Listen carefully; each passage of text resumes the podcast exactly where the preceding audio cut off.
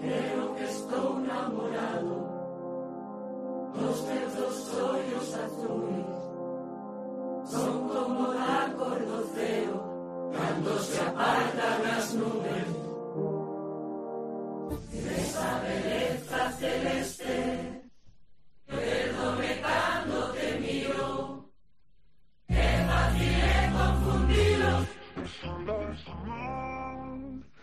Si hay una cuenta atrás que nos gusta, que casi casi vivimos al minuto, esa es la que nos acerca a la Navidad. Nada, el viernes, el sorteo del gordo y ya, ya, ya. Estamos contando las horas para esa cena de Navidad que tanta ilusión trae a las familias.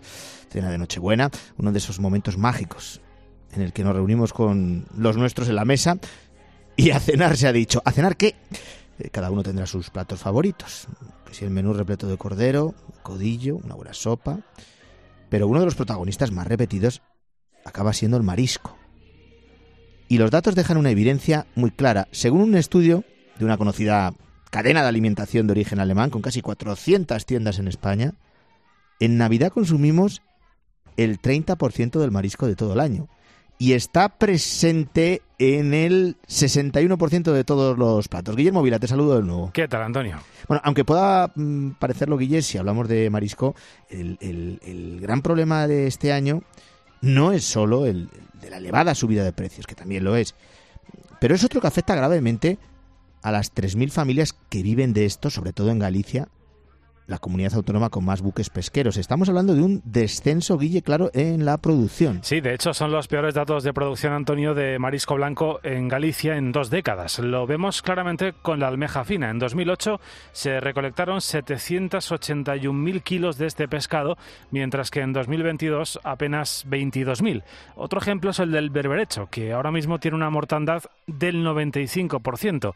Antes un kilo solía costar entre 10 y 12 euros, ahora cuestan casi 40. Esto ha llevado a situaciones límite a pescadores como los de Noya, en La Coruña. Santiago Cruz, el patrón mayor del puerto, explica que ha- ha llegado a tal punto que este año ni siquiera van a abrir su negocio. No vamos a abrir porque nos murió el 90% del berberecho con las temporales y las borrascas de lluvia y bajó la salinidad. Bueno, abrimos ocho días en octubre y ya cerramos porque, bueno, murió el 90% del berberecho, no teníamos marisco. Una de las grandes preguntas, de hecho, que todo el mundo se hace es cuáles son los motivos de esta gran mortandad entre el marisco blanco. No estamos hablando de una causa única, hay varias. Santiago explica que hay un conjunto, Santiago Cruz, que hay un conjunto de factores que nos pueden dar un detalle importante y una visión de conjunto de una situación que es muy complicada. El cambio climático está ahí, pero aquí nosotros también nos afecta también bueno, la- las borrascas. eh, nosotros también ah, igual eh, nos abren ahí las compuertas de la presa del Tambre, Naturgy, en la bajamar, y bueno, y, y crea más mortana- mortandad se cabe, ¿no? Porque nos podía morir el 60%, pero si nos muere el, el 90%. Build a fire and gather round the tree.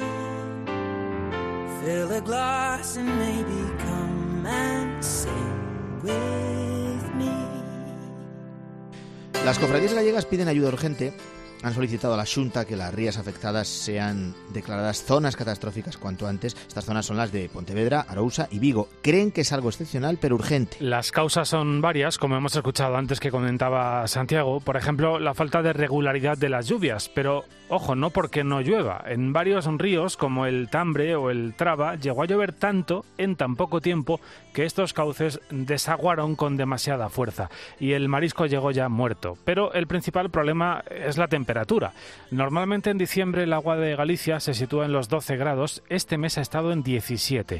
Y a eso hay que sumarle, Antonio, la contaminación que provoca que las depuradoras no filtren adecuadamente el agua. Una de las personas que mejor explica este problema es Rogelio Santos, un pescador tradicional de La Coruña que se ha hecho muy popular en las redes sociales por su capacidad para visibilizar la realidad de, unos pescaderos y de unos mariscadores que necesitan ayuda urgente. Esta campaña está siendo terrible para ellos. eh, la mayoría de los mariscadores en rías como la de Muros Noya ya habrían ganado el 70 o, el 60 o el 70% de la campaña marisquera y en este momento están a cero. están a cero y sin ninguna solución. Y está ahí a las puertas de Navidad para preparar las cosas para poder comer en familia con los hijos, comprar los regalos de Navidad para sus hijos y toda esta gente está desamparada. Bueno, ya ha reunido a más de 30.000 seguidores en redes sociales que presencian cómo viven una situación muy precaria. Dicen que es desesperante, el mar no está bien y él lo nota casi cada día. Notamos, por ejemplo, cómo eh, el agua del mar está más caliente que nunca y esto afecta a las corrientes marinas, por ejemplo, y a la abundancia o escasez de marisco. Y al mismo tiempo, pues trato de dar recomendaciones en, en línea con esto desde pues el sector y las personas que mejor conocen cómo es el marisco en Galicia.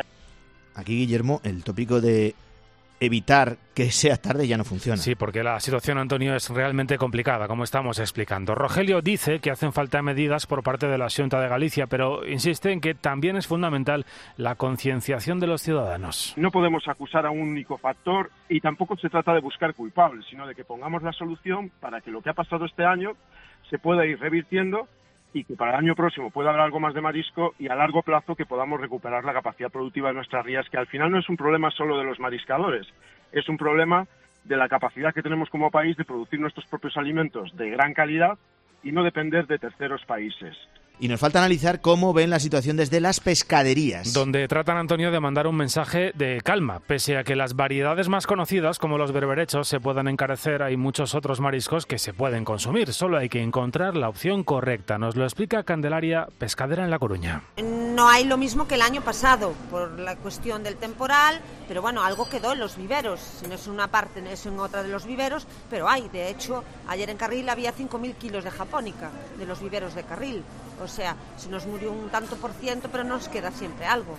Bueno, estamos en una semana de Nochebuena, de Navidad. Todas estas razones que estamos analizando han provocado un aumento de los precios, no solo por la mortandad del producto, sino por la propia evolución de la inflación, que, como venimos contando en COPE, ha provocado un aumento global de la cesta de la compra del 9%. Lo aseguran varias pescaderas de la misma zona de Galicia con quien hemos hablado estos días. Una de ellas es Mari, que ve un cambio de precio muy eh, evidente cuando faltan tan solo, como estás contando, apenas unos pocos días para la Navidad. En noviembre la nécora aún iba a un precio, ¿qué tal? A 30 euros. Hoy la vendí, la grande, a 45. Estamos hablando que en un mes subió muchísimo. Y la centolla la semana pasada se vendió a 28 y ahora ya está a 35. En, en menos de 4 o 5 días. Los precios, como contaba esta pescadera, están por los nubes. La cigala está entre 58 y 68 euros el kilo, por ejemplo, una subida de 10 euros. El camarón ha subido 20 euros el kilo, ha pasado ya de los 100 euros. Unos precios que hacen que muchas personas busquen alternativas más económicas, como este cliente de la pescadería de Mari. Estamos, estamos tanteando, pero sí. también nuestro poder adquisitivo no es el que era el de los abuelos en su día y el producto no está igual. Entonces tiraremos de algo congelado seguramente. Si queremos poner algo de marisco en la mesa, será algún producto ultracongelado seguramente. Bueno. Esa es una alternativa también, la de eh, pescado, de producto marisco congelado. La situación del pescado de arrastre es complicada, te la hemos contado. Hay que recordar que España genera el 20% de la producción pesquera de la Unión Europea y gran parte de esa pesca sale de Galicia.